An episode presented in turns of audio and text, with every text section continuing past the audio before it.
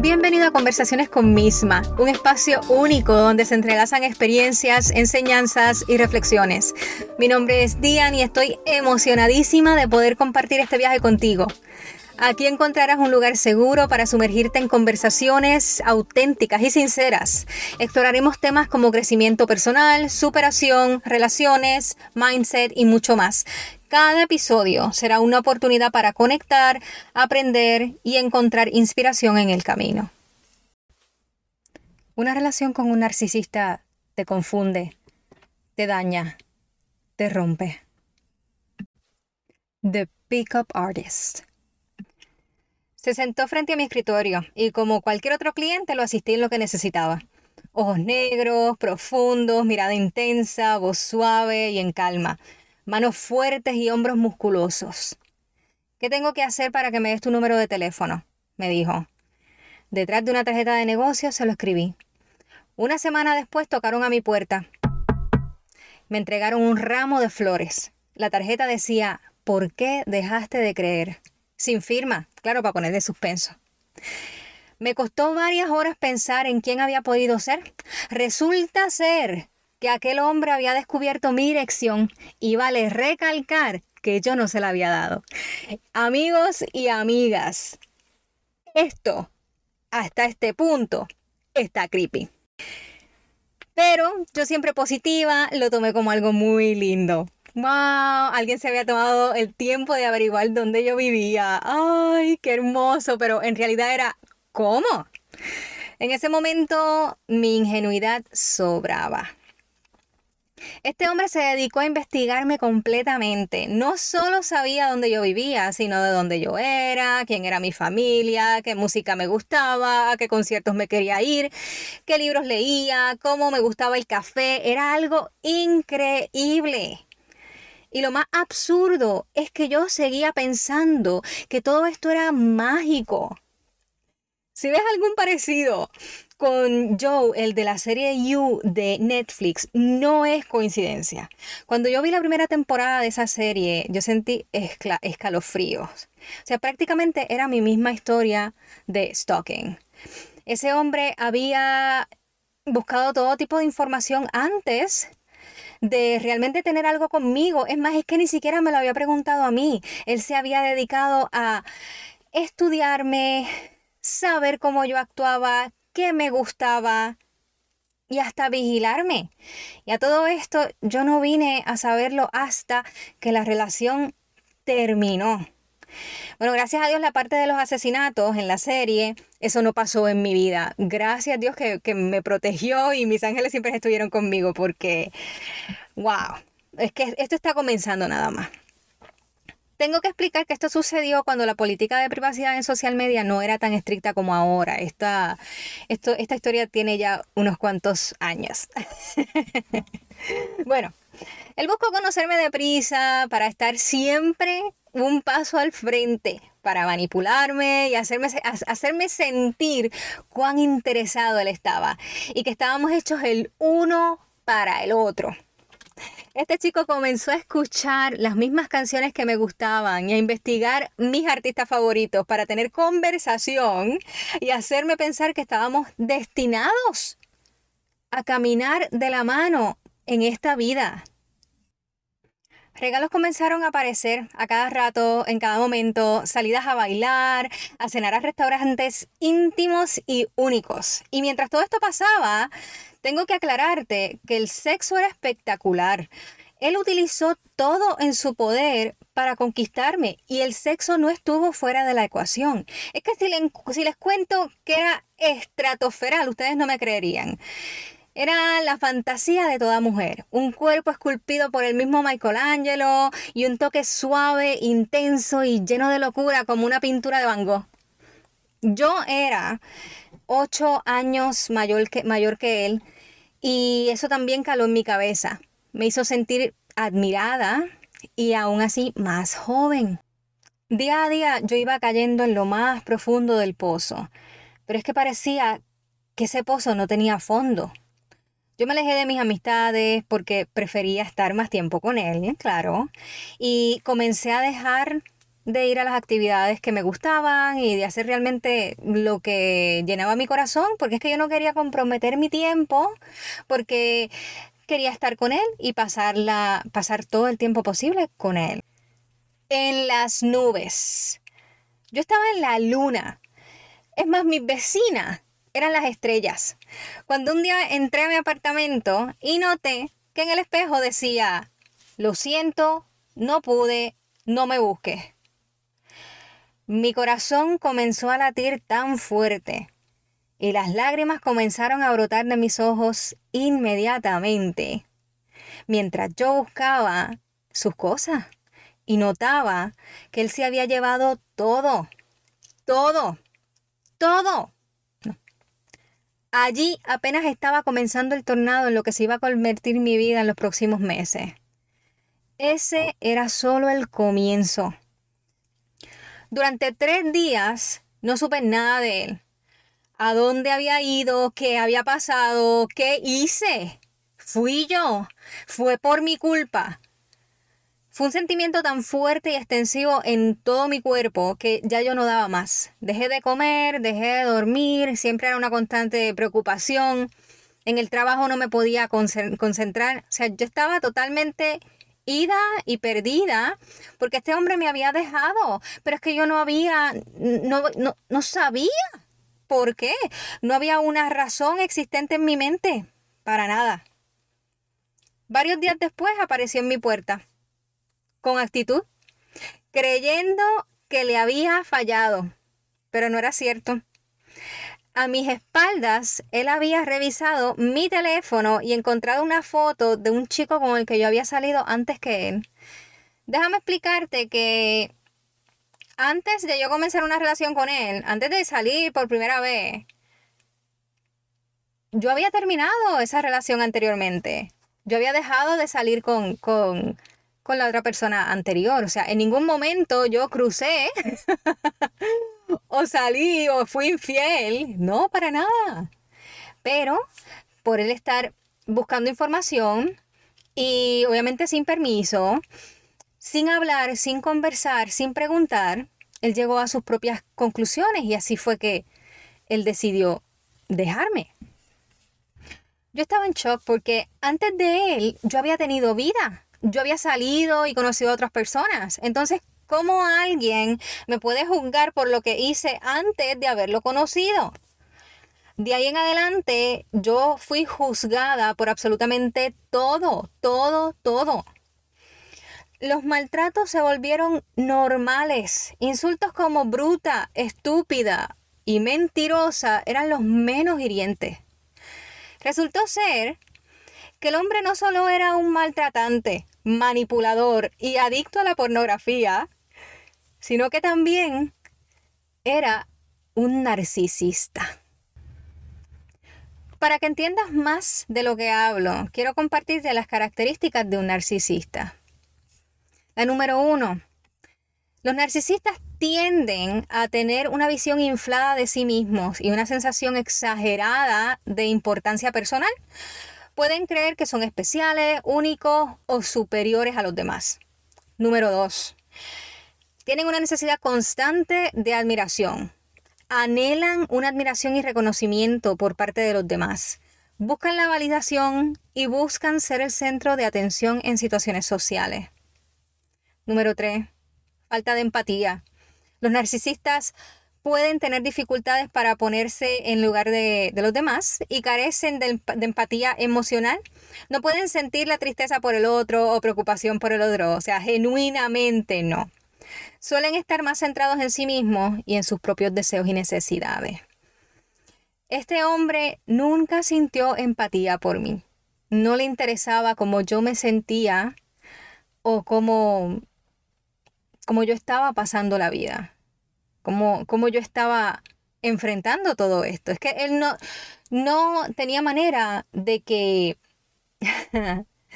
de que él pudiera sentir algo por mí. Yo era la víctima y él era el victimario. Yo estaba al lado de mi verdugo, pero lo peor de todo es que yo estaba ciega y aún así después de los tres meses, que es cuando comenzó todo este tornado, ah, claro, porque los primeros meses fueron maravillosos, pero cuando empieza todo a salir, que ya yo estaba enamorada, ya ahí ya todo cambió. Número cuatro, explotación de los demás. Los narcisistas pueden aprovecharse de las personas a su alrededor para obtener beneficios personales. Ellos usan a las personas como medio. Siempre están buscando la manera en que te pueden sacar algo o cómo pueden lograr algo a través tuyo. Ellos tienen falta de consideración por los sentimientos de, los demás y, y también los derechos. En mi caso esto era reflejado por el maltrato físico, emocional y psicológico. Número 5 era envidia y, y competencia. Ellos a menudo sienten envidia de los demás y pueden experimentar una constante necesidad de superar a los demás. Pueden ser competitivos en diversos aspectos de la vida y buscar superioridad en, en, todas las áreas. Durante este periodo de tiempo yo había comenzado un negocio de inversiones. Había tomado unos cursos y ya pues estaba comenzando mi negocio era que compras, eh, compras una casa, la rehabilitas y entonces la, la vendes por mucho más precio. Pues siempre que hablaba del tema, que era muy importante para mí, él se mostraba desinteresado, totalmente. O bueno, no le importaba en lo absoluto el tema. Y era increíble porque cada vez que yo ponía un anuncio en el internet, ese anuncio era cancelado o bloqueado y yo no entendía por qué. Yo, yo, decía, pero ¿cómo es posible que yo ponga un anuncio hoy y ya por la tarde, en par de horas, me lo bloqueen o me lo saquen, me lo cancelen? Pero ¿cómo es posible? Y era todos, todos, todos, todos los anuncios. Bueno, pues él se dedicaba a reportar todos los anuncios como que violaban la política de privacidad Em, de la página que estuviera utilizando y entonces ahí la página cogía y me bloqueaba. O sea, él sabía dónde yo ponía los anuncios, claro, porque me escuchaba hablándolo. Y entonces entraba varias horas después de que yo lo publicara y lo bloqueaba o lo ponía la alerta de que mi anuncio estaba en contra de, de las reglas de la página. Esto yo no lo vine a saber hasta que la relación se terminó. A todo esto yo seguía sin, sin imaginarme que él estaba poniéndome todos estos bloqueos. Número 6. Fantasías de éxito y poder. Ellos suelen tener fantasías grandiosas de éxito, de poder y reconocimiento. Pueden exagerar en sus logros, en sus capacidades e incluso cuando no hay evidencia de los mismos yo recuerdo que él tenía alucinaciones de que él estaba en un estadio y todo el mundo estaba gritando su nombre y su nombre y su nombre porque él era tan y tan y tan grande y tan exitoso y, tan poderoso. Pero, pero a todo esto te cuento que él no tenía estudios, a él no le interesaba aprender de absolutamente nada más. Él odiaba los libros y todo lo que fuera educación y tampoco era que tenía una idea que fuera a generar mucho dinero. O sea, e, esta, e, este momento de éxito solamente existía en su mente. Número 7. Reacciones negativas a la crítica. Los narcisistas suelen ser muy sensibles a la crítica y reaccionan con ira, desprecio o vergüenza cuando se les desafía o se le habla de sus defectos. 8 relaciones interpersonales problemáticas. Este tipo de persona puede tener relaciones con personas, pero debido a su tendencia a buscar siempre la gratificación personal y la falta de empatía, pues tienen muchos problemas con las personas que les rodean. Amistades, familia, padres, compañeros de trabajo. Quiero recalcar aquí que todas estas características era lo que él reflejaba. En el momento en que todo estaba pasando, yo no lo podía reconocer, yo no tenía conocimiento acerca de este trastorno de personalidad, yo no sabía lo que era el narcisismo. Es más, es que yo no sabía que, que esto existía. Y bueno, pues me tocó vivirlo en carne propia. Ahora te quiero hablar de las secuelas que deja el tener una relación con un narcisista. La número uno, Los narcisistas tienden a socavar tu autoestima.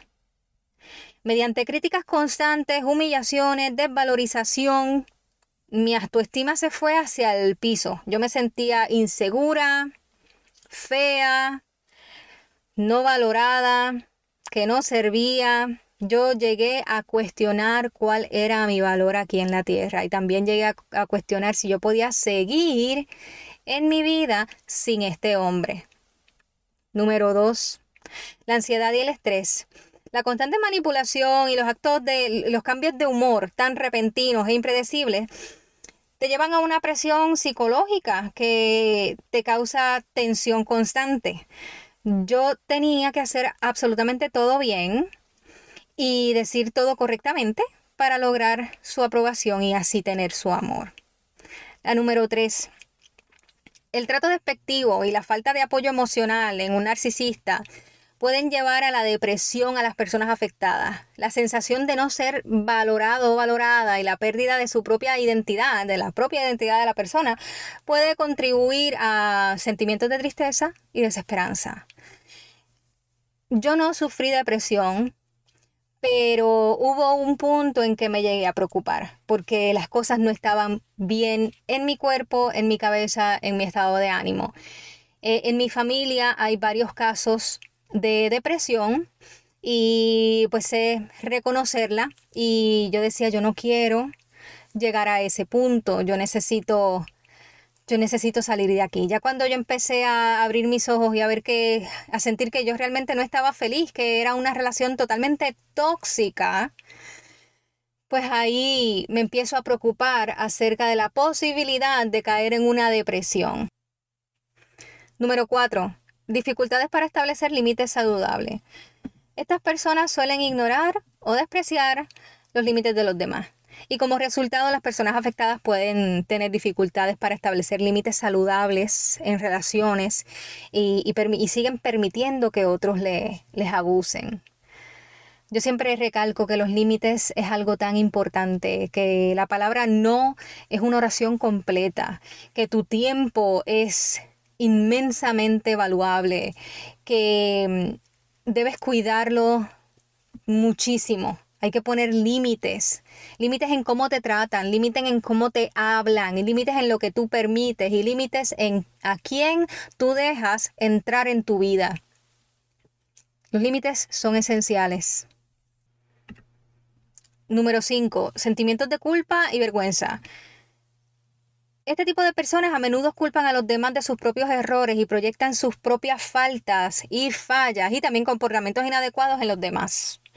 Esto puede llevar a las personas afectadas a que se sientan constantemente culpables o avergonzadas. Durante años yo me sentí avergonzada de haber permitido que me menospreciaran y me maltrataran física, mental y psicológicamente.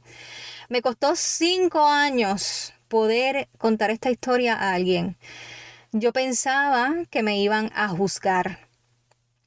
Durante este tiempo yo nunca dejé de tener pesadillas con este hombre. Aparecían mis sueños, me hacía daño en mis sueños. Yo vivía en pleno terror y miedo de que me lo fuera a encontrar en la calle, en el supermercado e incluso muchas veces llegué a verle en otras personas. E, e, esta escena que pasa en las películas, que la gente alucina y, ve a la persona y de pronto mira dos veces y no está, e, eso, eso mismo, eso mismito era.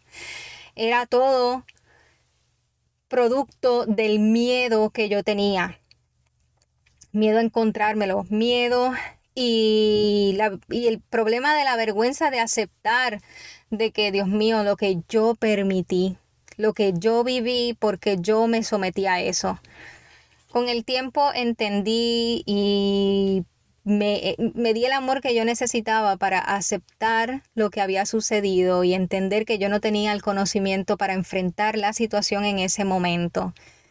Hoy te puedo decir que mi perspectiva ha cambiado, que mi amor propio y mi autoestima han crecido y que uno de mis no negociables es el maltrato.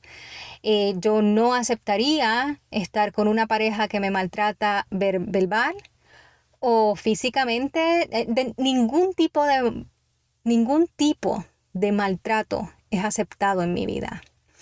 Yo no vine de una relación de maltrato. Yo no sabía lo que era el maltrato y aún a veces digo por qué me pasó a mí. Pero bueno, hay que ver las cosas de, la mejor manera que yo pueda vivir con ellas. Y yo creo que fue una lección en mi vida, una lección para yo llegar a un nuevo nivel de amor propio.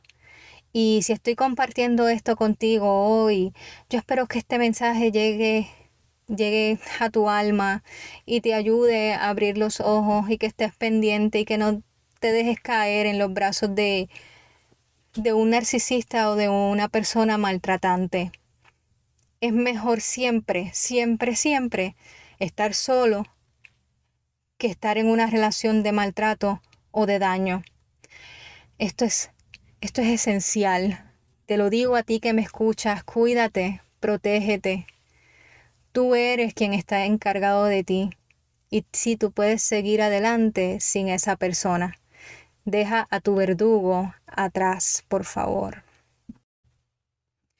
Cuando yo vine a entender que él tenía acceso a todas mis cosas, también sentí, sentí algo súper raro y era la invasión a mi privacidad. Yo me sentía como violada en el sentido de que totalmente expuesta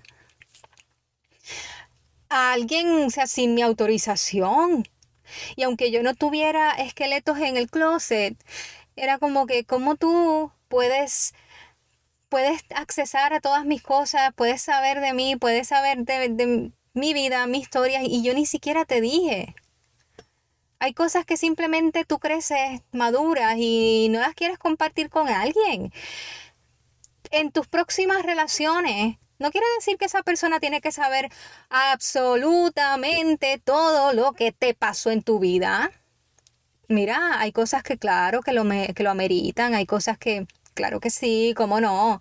Pero absolutamente todo, tus errores, tus problemas, tu, lo bueno y absolutamente todo lo malo, no, no, no, no. Cuando tú comienzas en una relación ya de, de adulto, hay cosas importantes del pasado que se tienen que dejar saber. Pero lo más importante es lo que tú construyes con esa persona en el presente y en el futuro mirar todas las piedritas que hay en el camino y en el pasado es, es un problema. Y de cierta manera es un maltrato. Y la persona que a ti te juzgue por un pasado que, en el que tú no tuviste culpa de nada, ya hay un maltrato emocional allí. Número 6. Aislamiento social. Como resultado, las personas afectadas pueden perder conexiones sociales y sentirse aisladas o solas. Los amigos desaparecen, uno deja de textear, uno deja de llamar, uno evita ir a actividades para compartir con otra gente porque simplemente este, esta persona se convierte en prioridad y ahí ya hay una red flag. Número 7. Dificultades en relaciones futuras. Las personas que han estado en una relación con un narcisista pueden enfrentar dificultades en futuras relaciones interpersonales. Pueden tener dificultades para confiar en los demás, establecer límites saludables o reconocer las señales de las relaciones tóxicas.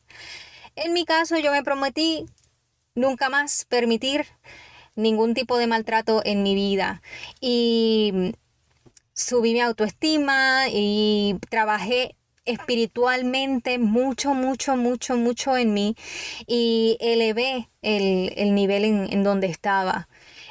Claro, esto no es un proceso de un año. Esta historia tiene hoy casi siete años de haber pasado y es hoy que puedo hablar abiertamente sobre el tema.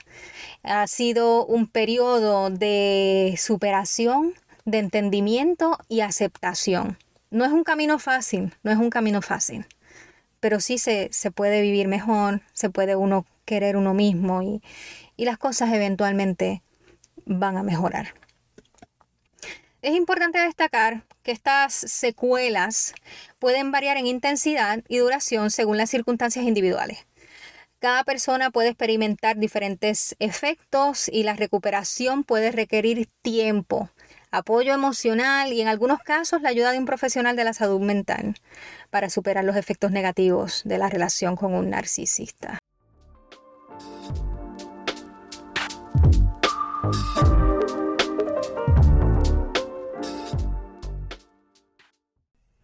Hoy te quiero recomendar cuatro libros. Los dos primeros fueron libros que llegaron a mí en el momento en que todo esto estaba pasando y que yo estaba mm, lo más hundida posible. Estos libros a mí me ayudaron a entender y a despertar y a comenzar a caminar por mi bien. Estos dos libros primeros que te recomiendo son El analfabeto emocional y Despierta con Cala. Ambos son de Ismael Gala. Los otros dos libros son por si tú quieres leer más acerca de lo que es este, este trastorno. Eh, el primero es Should I Say or Should I Go?